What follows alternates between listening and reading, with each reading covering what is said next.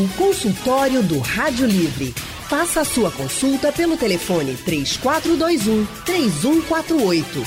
Na internet www.radiojornal.com.br. Consultório do Rádio Livre hoje vai tratar sobre o câncer de cabeça e pescoço.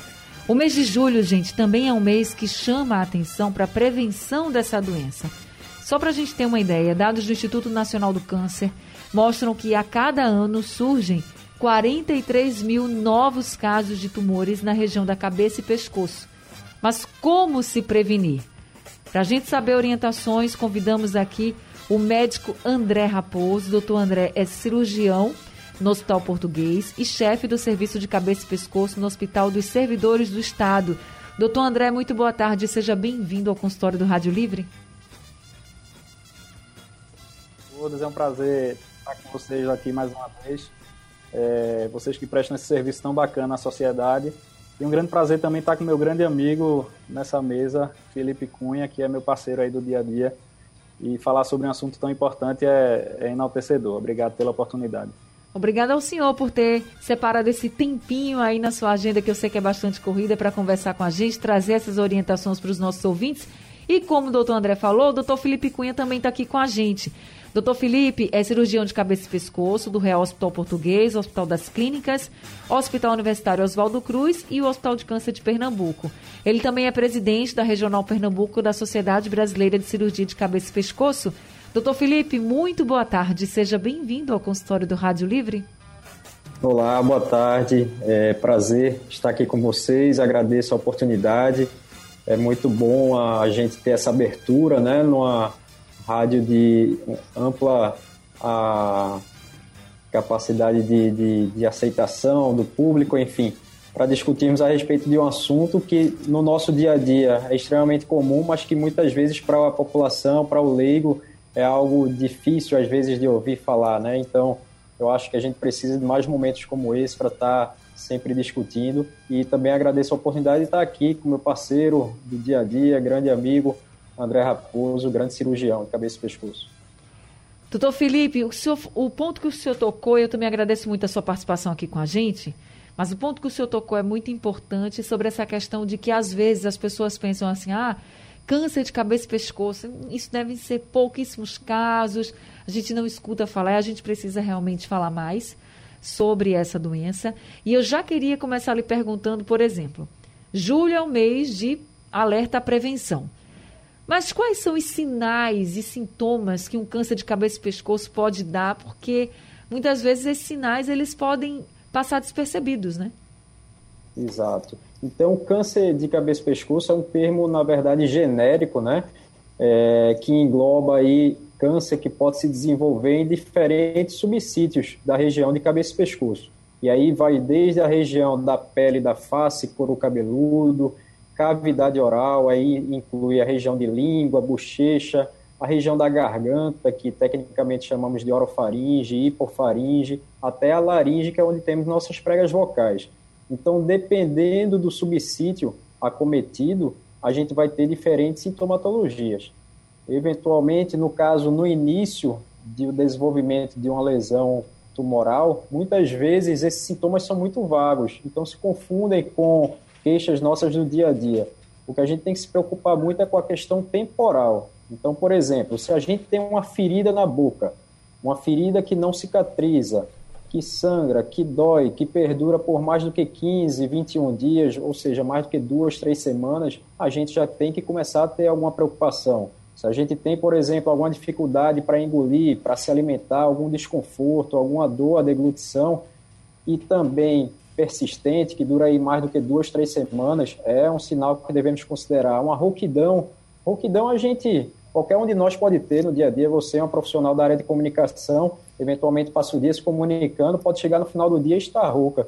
Então, não necessariamente uma rouquidão isolada vai ser uma queixa que a gente tem que se preocupar, porém, uma rouquidão persistente e progressiva que piora com o passar dos dias, a gente tem que se preocupar. E, sobretudo, naquele paciente que tem ah, fatores de risco para tal, ou seja, principalmente naquele paciente etilista, tabagista, Então, nesse tipo de paciente que a gente sabe que esses são os principais fatores de risco relacionados aos cânceres em geral de cabeça e pescoço, nesses pacientes, tabagistas de longa data, etilistas, a gente tem que ter uma preocupação a mais quando, ele, quando esse paciente surge com alguma dessas sintomatologias que eu falei. Tá certo. Deixa eu passar agora, então, a palavra para o doutor André. Porque, doutor André, a gente já percebeu aqui com o doutor Felipe que são sintomas muito simples, que a gente pode ter, como o doutor mesmo colocou, uma rouquidão e, e pode ser algo tão sério como um câncer ali na região de cabeça e pescoço. Agora, manchas também podem ser um, um sinal dessa, de um câncer nessa região? Sim, as manchas é, elas podem acontecer tanto na, na região cutânea, né, na, na, na, pele da face, do pescoço ou do couro cabeludo, como na região que a gente consegue ver da cavidade oral e da orofaringe, né, da garganta. Ah, na, na, boca, né, na cavidade oral, as, manca, as manchas esbranquiçadas ou avermelhadas que perduram por mais de 15 a 20 dias devem chamar atenção, né, porque podem ser é, lesões pré-malignas ou até mesmo, lesões, até mesmo lesões malignas iniciais. Ah, assim como na pele, uma, uma mancha escurecida que que não regride, pelo contrário, progride ao longo do tempo, que muda de característica, que tem as bordas irregulares, enfim, merece uma investigação ou com cirurgião de cabeça e pescoço, se for nessa região anatômica, ou com dermatologista inicialmente para ele é, passar as orientações é, e os encaminhamentos devidos. Vocês, como especialistas na área e que recebem muitos pacientes, que tipo de sintomas vocês percebem mais frequentemente aqui em Pernambuco? é difícil, é difícil é, separar, quer dizer, é difícil uh, juntar isso no mesmo, no mesmo saco, sabe, Anne? Porque a gente, a gente trabalha em ambientes muito diferentes. É, por exemplo, a gente, nós somos do Hospital Português e lá nós temos acesso a, a, a tecnologia de, de, ponta, enfim, a materiais de, de, de última geração, é, mas também trabalhamos no Hospital do Câncer, por exemplo, onde a, onde a imensa maioria das pessoas são pessoas que que não tem condições de, de ter um acesso adequado à, à saúde. Né? Então, varia muito. Na, no Hospital do Câncer, no SUS, de uma maneira geral, os sintomas tendem a acontecer de maneira mais tardia. Quer dizer, o, o diagnóstico tende a acontecer de maneira mais tardia, porque muitas vezes esse paciente ele procurou atendimento inicialmente, não teve acesso, o encaminhamento demorou, a prefeitura não conseguiu transporte. É uma, uma série de, de, de dificuldades que a gente se depara no dia a dia. Né? E muitas vezes uma lesão que tinha, um tumor que tinha uma chance muito grande de ser curado, se diagnosticado no, no estágio inicial, ele, ele passa a apresentar sintomas de doenças avançadas, como por exemplo. A gente teve um probleminha aqui com a conexão do doutor André. Essa, esse nosso consultório está sendo feito com transmissão via internet. Então, isso pode acontecer de fato. Deixa eu passar então para o doutor Felipe. Doutor Felipe, continuando um pouco desse raciocínio do doutor André, se a gente tem um diagnóstico tardio com relação ao câncer na região da cabeça e pescoço, o que pode acontecer com esse paciente? Perfeito, Anne. A ótima pergunta. Como muito bem André estava falando, a questão do diagnóstico tardio, então o acesso ao sistema de saúde, isso varia muito de acordo com aquele paciente que tem ou não, no caso, um, um, um, sistema paga, tem condições de pagar um sistema de saúde suplementar, ou enfim. Ah, o que acontece muito nos serviços públicos, em geral, ainda mais depois dessa pandemia pela qual estamos passando, é a dificuldade de acesso do paciente, pelos mais diferentes motivos. Como o André falou, por exemplo, a questão do paciente não ter disponibilidade de um transporte. Às vezes esse paciente vem de longe, é, de uma cidade a 700, 800 quilômetros, é, às vezes o paciente, pelo próprio receio, pelo momento pelo qual estamos passando, medo de ir para um hospital e se contaminar. Então, isso daí a gente verificou nesses últimos, com um pouco mais de um ano de pandemia, que os casos têm chegado num estágio muito mais avançado. E, sabidamente, para os tumores, os cânceres em geral, quando diagnosticado inicialmente, essa chance de cura ela é muito maior do que quando um câncer, por exemplo, em cabeça e pescoço. Infelizmente, a gente tem aí em torno de 60% a 70% dos pacientes que têm acesso ao serviço de saúde, isso aí principalmente no serviço público, já no estágio avançado. E isso, sem dúvida nenhuma, diminui consideravelmente a sua chance de cura. E isso a gente tem notado que piorou ah, nesses últimos meses, nesse último ano. Então, infelizmente, é, é, é paciente quando tem acesso por mais que a gente dê condições de tratamento, seja ele cirúrgico ou não, mas se dá, tem acesso ao, ao, ao, sistema de saúde no estágio mais avançado, suas chances de cura diminuem sensivelmente.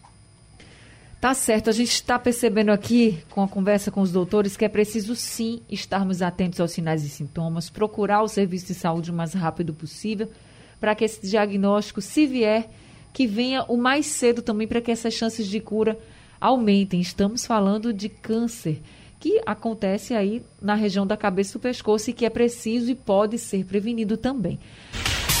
Consultório do Rádio Livre hoje falando sobre esse mês de julho, que é um mês dedicado também à prevenção do câncer na região da cabeça e pescoço. E nós estamos conversando com os médicos Dr. Felipe Cunha e também o Dr. André Raposo. Ao telefone, o João de Guadalupe, nosso ouvinte, está com a gente. João, muito boa tarde, seja bem-vindo ao consultório do Rádio Livre. Boa tarde, Anne. Boa tarde aos doutores e boa tarde a todos os ouvintes da nossa Rádio Jornal.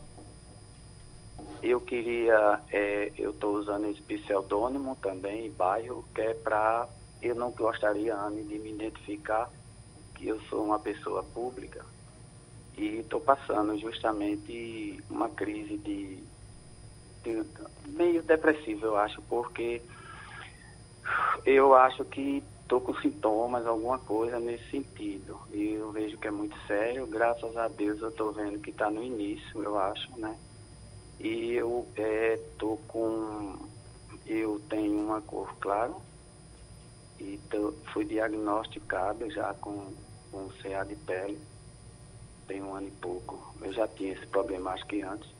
Mas agora é, o que acontece é que houve um, uma aftazinha na minha garganta, branca, e depois é eu com o remédio que o otorrino passou na base do, da família do omeprazol, ela baixou, ela desapareceu, né?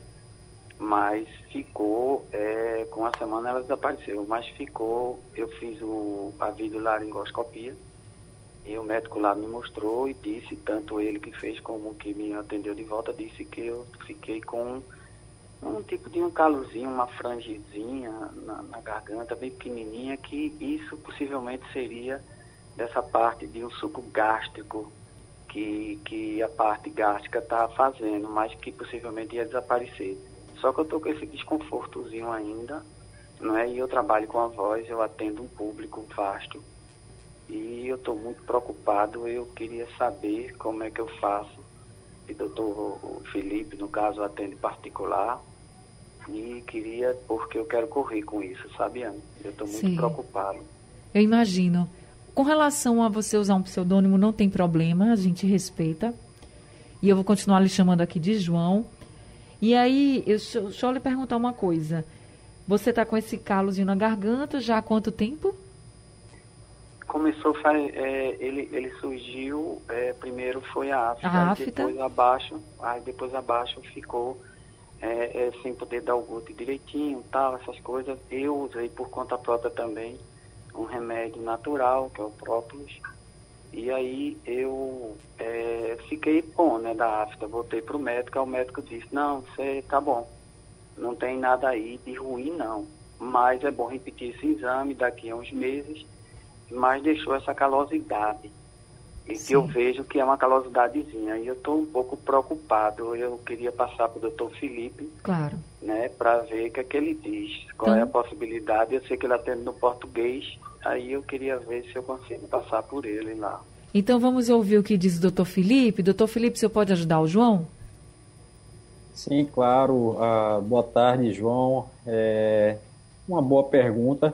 Então vamos lá tentar entender um pouco, falar, tentar rapidamente explicar. Logicamente que é, a gente precisa examinar, fazer um exame clínico detalhado para a gente ter mais noção do que pode se tratar. Primeiramente, você me falou de uma lesão cutânea, então o principal fator de risco para as lesões cutâneas é a questão da exposição solar, sobretudo, como você falou, que tem a pele clara, então exposição solar durante um tempo prolongado, durante anos, sobretudo naquele horário das 10 horas da manhã até as 16 horas da tarde, onde a incidência solar é mais forte, digamos assim, esse é o principal fator de risco. Mas vamos lá para a sua segunda sintomatologia, que é essa afta, esse desconforto da deglutição. Então, o primeiro ponto que a gente tem que avaliar, como eu falei inicialmente, é a questão da persistência e da piora progressiva, tá? Muitas vezes é uma sintomatologia que dura aí uma, duas semanas e às vezes com as medicações eventualmente melhora. Porém, se há uma persistência, uma piora, sobretudo quando associada a fatores de risco, como eu falei previamente, tabagismo, etilismo, a gente tem que ter uma, uma, uma, uma atenção maior. O exame clínico é essencial, tá? Porque aí a gente faz um exame da cavidade oral, da garganta, da orofaringe, um exame que a gente chama armado, uma videolaringoscopia que é um exame com aparelho que a gente adentra a cavidade oral, um exame armado, e com essa videolaringoscopia, com esse aparelho, a gente consegue visualizar melhor as estruturas que apenas com abertura de boca a gente não visualizaria. Você me falou aí de sintomas provavelmente relacionados à doença de refluxo gastroesofágico, que é, no caso, refluxo ácido do conteúdo gástrico, e isso daí pode sim causar uma estomatologia, esse desconforto da deglutição, pigarro persistente, em pacientes que têm a doença de refluxo, que a gente sabe que é uma doença extremamente prevalente na nossa população. Então, João, é, é, é, a minha sugestão é sim que você passe com um profissional. Você me disse que já passou com um otorrino, eventualmente reavaliar com um otorrino, ou até mesmo um cirurgião de cabeça e pescoço, é, para que você seja avaliado adequadamente e para que se tome a, a, a, conduta mais adequada no seu caso. E, como eu disse inicialmente, para que faça eventualmente o diagnóstico inicial para que, uma vez identificado qualquer alteração no início, essas chances de cura são altíssimas. Agora ele pergunta se tem como lhe procurar lá no português. Tem, doutor? Sim, claro. A gente tem um grupo, um serviço de cirurgia de cabeça e pescoço lá no Hospital Português, é, do qual fazemos parte eu, André e outros três colegas.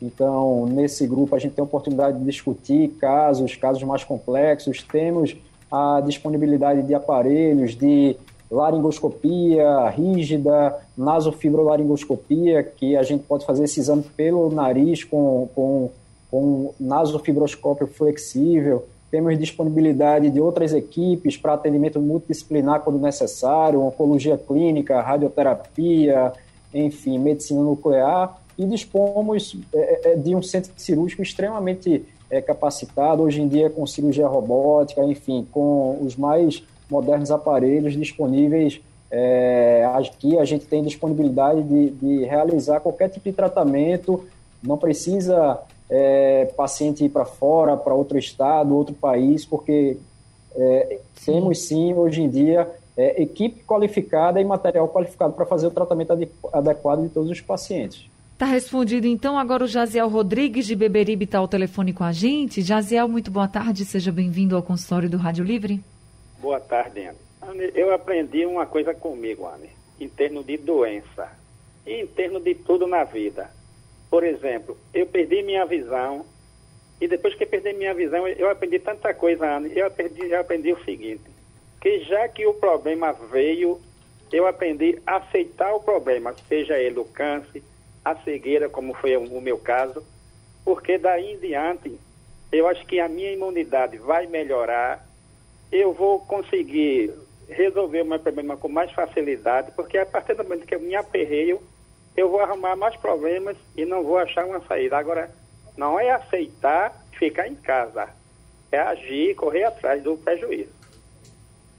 É isso, a gente precisa entender né, que tem um problema, aceitar, como você falou, mas também precisa procurar ajuda, né, Jaziel? Obrigada, viu, pela sua participação. A mensagem que o Jaziel deixa é importante para que a gente sabe que um diagnóstico de câncer, né, doutor Felipe, doutor André, o diagnóstico do câncer, seja ele em qualquer região do corpo, ele é muito pesado. Essa palavra é muito pesada. A gente percebe que o João, quando ele ligou para cá, ele nem falou, ele disse o CA.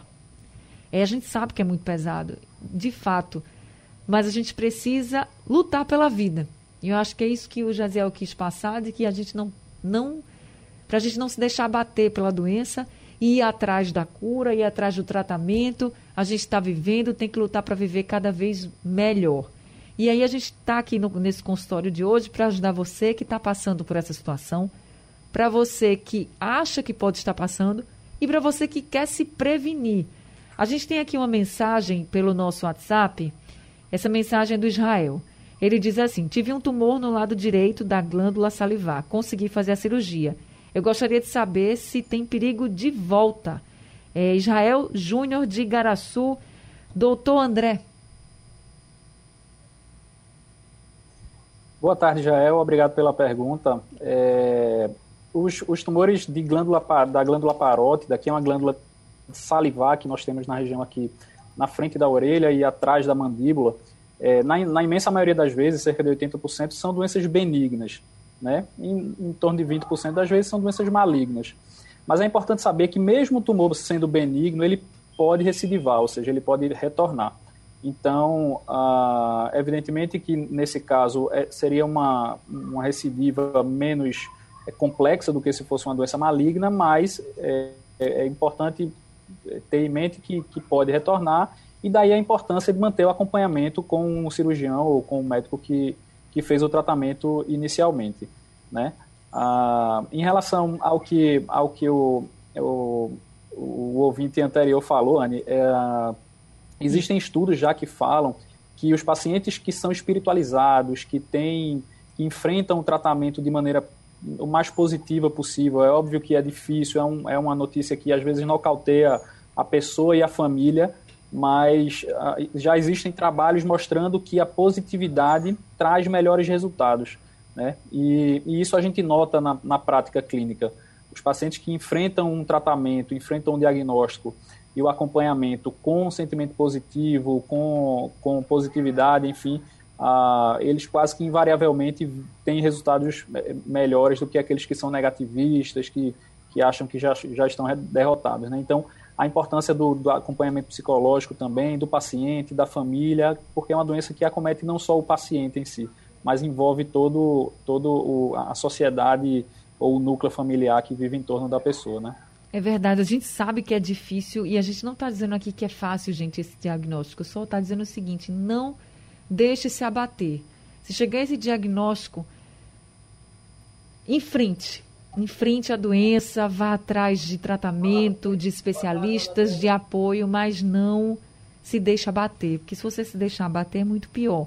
Chegou aqui uma mensagem, uma pergunta para o doutor André, é da Ângela. Ela está dizendo assim: eu sou. Eu gostaria de saber, porque faz três meses que eu fui diagnosticada com um nódulozinho e um cisto na tireoide e nódulos nas cordas vocais. Ainda não comecei a tratar, Estou esperando e estou muito nervoso, com medo de ser câncer. Pode ser câncer, doutor André?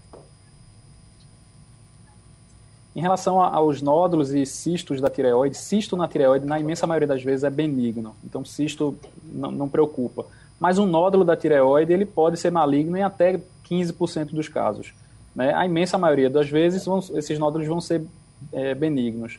Ah, existem algumas características da, da lesão que precisam ser levadas em consideração para a gente saber se, se a investigação deve ser é, prosseguida com uma punção biópsia né, do nódulo. Então, o tamanho do nódulo, se, se existem calcificações, se ele é, tem as margens lisas, é, é algumas características ultrassonográficas, principalmente, que nos, que nos indicam a necessidade de prosseguir com a investigação. Ah, via de regra, em sendo um nódulo pequeno e do, do tipo mais comum, é, é que é o carcinoma papilífero, a chance de cura é virtualmente 100% fazendo o tratamento adequado. Né? Mas, evidentemente, que ah, uma vez que detectou o nódulo, que no exame de, de rotina, é, esse nódulo deve ser avaliado ou por um endocrinologista ou também por um cirurgião de cabeça e pescoço é, que faz esse acompanhamento. Em relação ao nódulo na corda vocal, isso dá, é, essa alteração ação também deve ser investigada.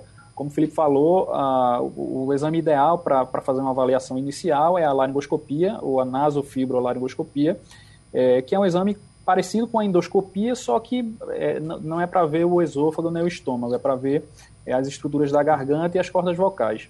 E existem algumas características também desses nódulos de, de cordas vocais que nos levam a pensar, é, a suspeitar de lesões malignas. E se essa suspeita existir, deve-se fazer uma biópsia para, baseado no tamanho, na extensão da doença, a gente programar o tratamento. Mas, é, é enfim, sem o, sem o exame físico e, o, e a realização da laringoscopia, é, é difícil dizer é, a possibilidade disso daí ser câncer. consultório do Rádio Livre hoje está falando sobre o câncer de cabeça e pescoço.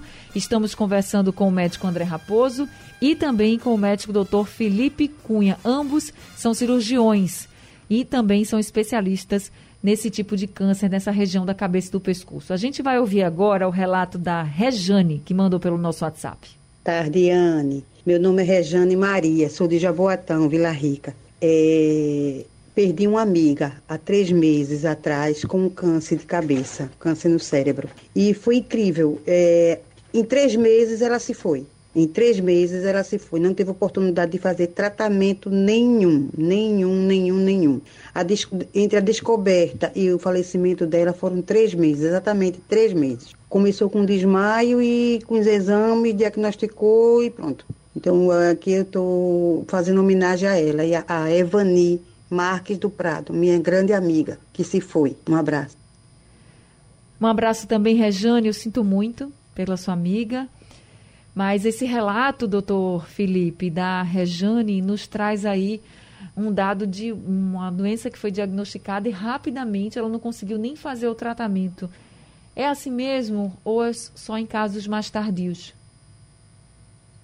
Dona Rejane, uma boa tarde, meus sentimentos pelo acontecido com a sua amiga. É, então, infelizmente, os cânceres, quando diagnosticados num estágio mais tardio, eles sim podem evoluir de forma é, rapidamente progressiva, de forma drástica, como aconteceu. Vale salientar que no caso da, da conhecida dona Rejane, o que me parece é que ela tinha uma lesão em região de sistema nervoso central é bom deixar claro que o cirurgião de cabeça e pescoço tratamos patologias na região de cabeça e pescoço que não sistema nervoso central, que seria cérebro e coluna barra medula espinhal. Então, eventualmente, a gente pode ter lesões é, em estágio avançado, por exemplo, um tumor de face, um tumor de seio nasal, por exemplo, de seio maxilar ou até mesmo de órbita, ou seja, de globo ocular, que pode estar é, no estágio avançado e, por conseguinte, acometer alguma estrutura, no caso do sistema nervoso central, no caso base de crânio, cérebro, e aí é onde entra a necessidade de uma terapêutica multidisciplinar. Nesse caso, muitas vezes precisamos operar em conjunto com o neurocirurgião, o otorrinolaringologista, eventualmente precisar fazer ressecções amplas, com necessidade de reconstrução, e aí entra a equipe de cirurgia plástica. Então, o tratamento do câncer, o tratamento do paciente oncológico é um tratamento complexo, que demanda o tratamento de, das mais diferentes especialidades, sejam elas cirúrgicas ou não. Então, para isso é importante a gente estar num ambiente que nos dê essa, essa possibilidade, porque não adianta o paciente chegar com uma lesão, eventualmente seja ela inicial ou no estágio avançado, mas se não tivermos condições, infelizmente não vamos, é, é, é, é, no caso, tratar adequadamente aquele paciente e dar aquelas condições adequadas que aquele paciente precisa. Importante salientar que um paciente que chega no estágio avançado de doença, nem sempre a gente vai conseguir curar aquele doente, mas a gente tem que tentar dar a melhor qualidade possível para aquele paciente, ou seja, tratar adequadamente, dar o carinho, o conforto que ele precisa, tratar a dor, que em geral um câncer no estágio avançado em topografia de cabeça e pescoço é uma doença que geralmente o paciente se queixa de muita dor, então são fatores, não quer dizer que ah, porque o paciente chegou no estágio avançado a gente não vai fazer nada, pelo contrário, a gente tem muita coisa a fazer ainda por aquele paciente. Doutor André, tem como prevenir o câncer na região da cabeça e pescoço?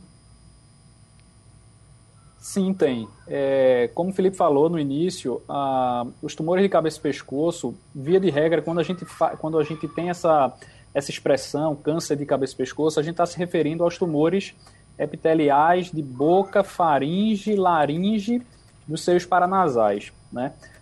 E o principal fator de risco, os principais fatores de risco para esses tumores são o cigarro e a bebida, né? Então, a gente, se, se a pessoa tem o hábito é, de fumar e beber, essa pessoa tem o hábito somado, né, esses hábitos somados, eles têm uma chance até 50, 50 vezes maior de desenvolver um câncer de cabeça e pescoço do que uma, a população que não bebe e não fuma. Né? Então, é sim um, um, um tipo de câncer é, que é ligado a hábitos. Da, já falamos do cigarro, da bebida, mas a, uma dieta equilibrada também é importante né, uma dieta rica em vegetais, rica em frutas, pobre em gorduras saturadas, em frituras, é, em muito açúcar, a, uma higiene oral adequada, a evitar traumas crônicos na, na região da boca, principalmente as pessoas que usam próteses, próteses dentárias. É, essas são medidas que, que ajudam a prevenir a, o câncer dessa região da cabeça do pescoço. Doutor Felipe, só para a gente terminar, quem tem alguém na família que teve um câncer nessa região da cabeça e do pescoço, tem mais chances de ter também a doença? O câncer, ele ocorre, Anne, de forma multifatorial, né? Então, a gente já falou bem aqui dos mais diferentes fatores de risco. É, então, logicamente, aquele paciente submetido a esses fatores de risco, ele vai ter uma chance maior de desenvolver uma neoplasia maligna, tá? Porém, existem fatores genéticos intrínsecos ao paciente que esses fatores eles não são modificáveis, tá?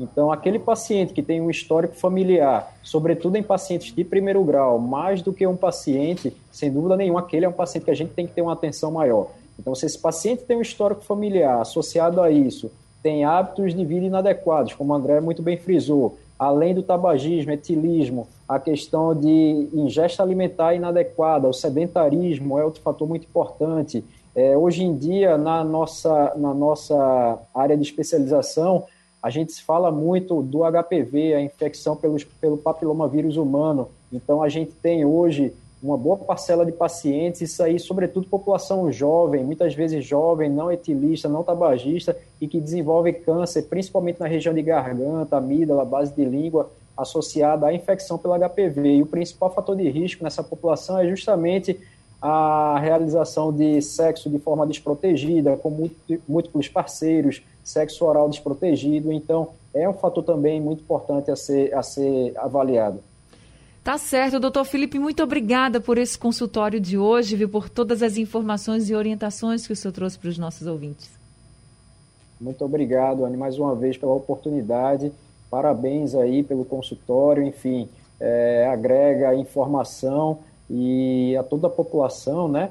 E ainda mais nesse momento pelo qual estamos passando, um momento difícil, esse Julho Verde, que é um momento de oportunidade de conscientizar, prevenir a população em, relação ao, aos tumores de cabeça e pescoço. E lembrando que não é só nesse mês, né? Na verdade, a conscientização e prevenção tem que ser o ano todo, todos os dias, o dia todo. Então, é verdade. Nós estamos aqui para isso, estamos à disposição e agradeço mais uma vez a oportunidade. Um grande prazer estar aqui ao lado de um grande amigo e ótimo, grande cirurgião de cabeça e pescoço, doutor André Raposo. Muito um obrigada, doutor Felipe. Muito obrigada também, doutor André, por mais esse consultório e por todas as orientações. Eu que agradeço, Anne. Uh, mais uma vez, parabenizar a Rádio Jornal e você pela, pela belos, pelo belo serviço prestado à sociedade. É, essas informações, sem dúvida, são de grande. são preciosas para a população em geral. É, estamos à disposição, nós da Real Cabeça e Pescoço e, e ah, onde, onde, nos demais lugares onde atendemos também. Agradeço a Felipe, que é grande amigo e grande cirurgião também, com quem eu tenho um prazer muito grande de dividir meus, o meu, o meu dia a dia. Sejam um sempre abraço. muito bem-vindos aqui. O consultório do Rádio Livre está ficando por aqui. Daqui a pouco ele está no site da Rádio Jornal, no aplicativo e também nos principais distribuidores de podcast.